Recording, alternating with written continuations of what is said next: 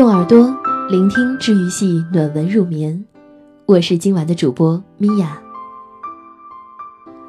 前段时间闺蜜生娃，我几乎把家里的东西都搬了出来：婴儿车、没有穿过的衣服、尿不湿，以及各种以前备份多余的。老陈一边开车一边笑：“你真是恨不得把家里的东西搬空了才是。”后来。他转头望着我说：“想起上次那谁问你借婴儿车，你理直气壮拒绝的样子，现在想来也真的非常可爱。觉得你也只有亲生闺蜜能够收服你了。我记得呀，那时女儿大概一岁多，我家有三辆婴儿车，一辆放在我妈家，一辆放在我婆婆家。”一辆放在我自己家，放我自己家的那辆确实用处不大，但还是可以再比如我们要外出的时候，可以放在车的后备箱。有时偷懒想楼下遛弯儿也可以遛。然而某个认识我的人见我用处不大，就一副要帮我充分发挥婴儿车功能的样子。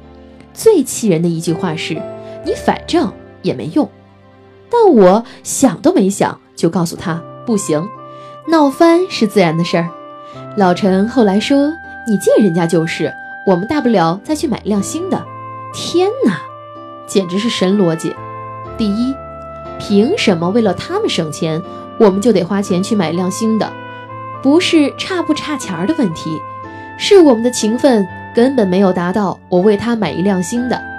第二。理直气壮问人家借，这一点可以原谅，但一副借了我的东西，非但没有感谢，觉得不过是帮我处理了闲置物品的态度，我接受不了。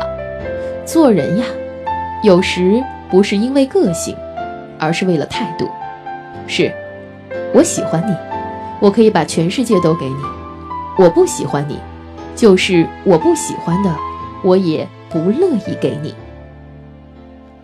我很喜欢一句话是：“你要活得有比较，才可以活得有味道。”这样的比较是，你可以清楚的知道自己的心中，谁在你的顶端，谁在你的底端，谁是你掏心掏肺也愿意付出的人，谁是你并不乐意的那一个。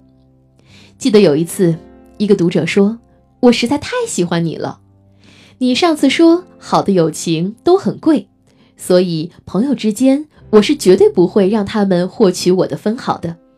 哭笑不得，一个人不允许任何人占便宜是冷血，允许所有人占便宜是无能，让不喜欢的人占便宜是懦弱，让自己喜欢的人占便宜是本事。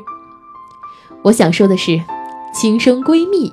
同甘共苦的家人，跟我一起笑过、哭过、累过、深夜卖醉的人，这样的人不来占我的便宜，谁来占我的便宜？至于其他人，看心情喽。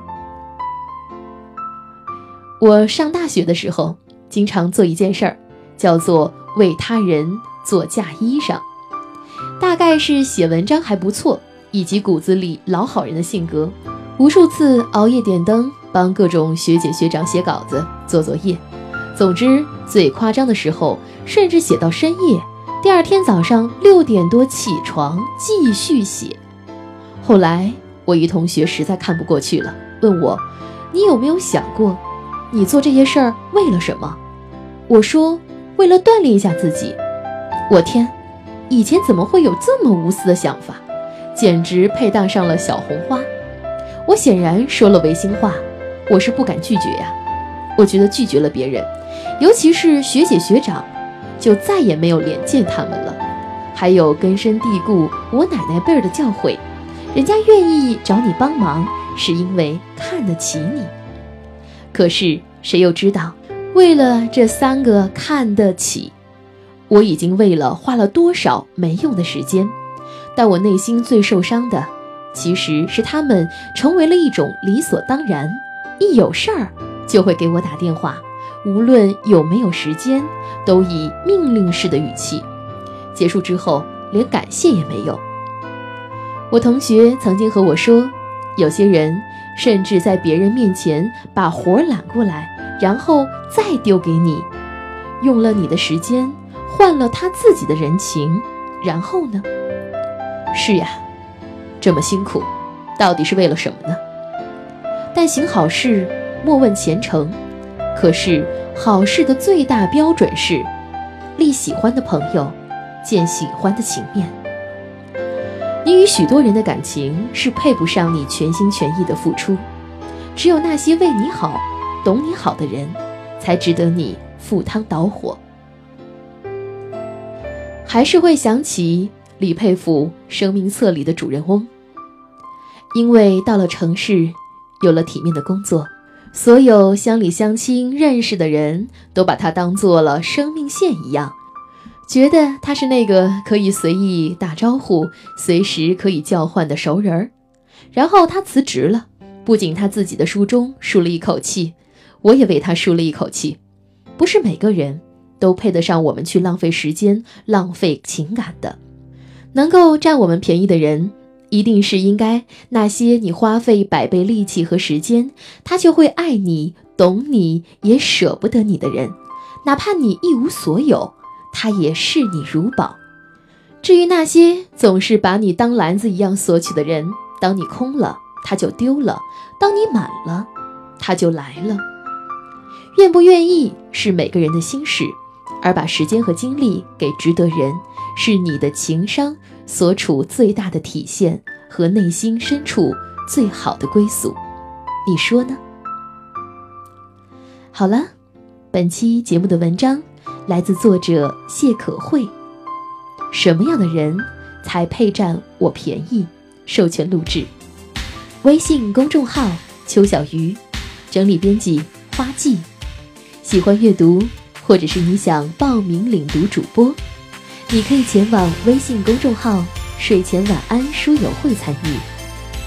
我是主播米娅，我们下期节目再会喽，拜拜。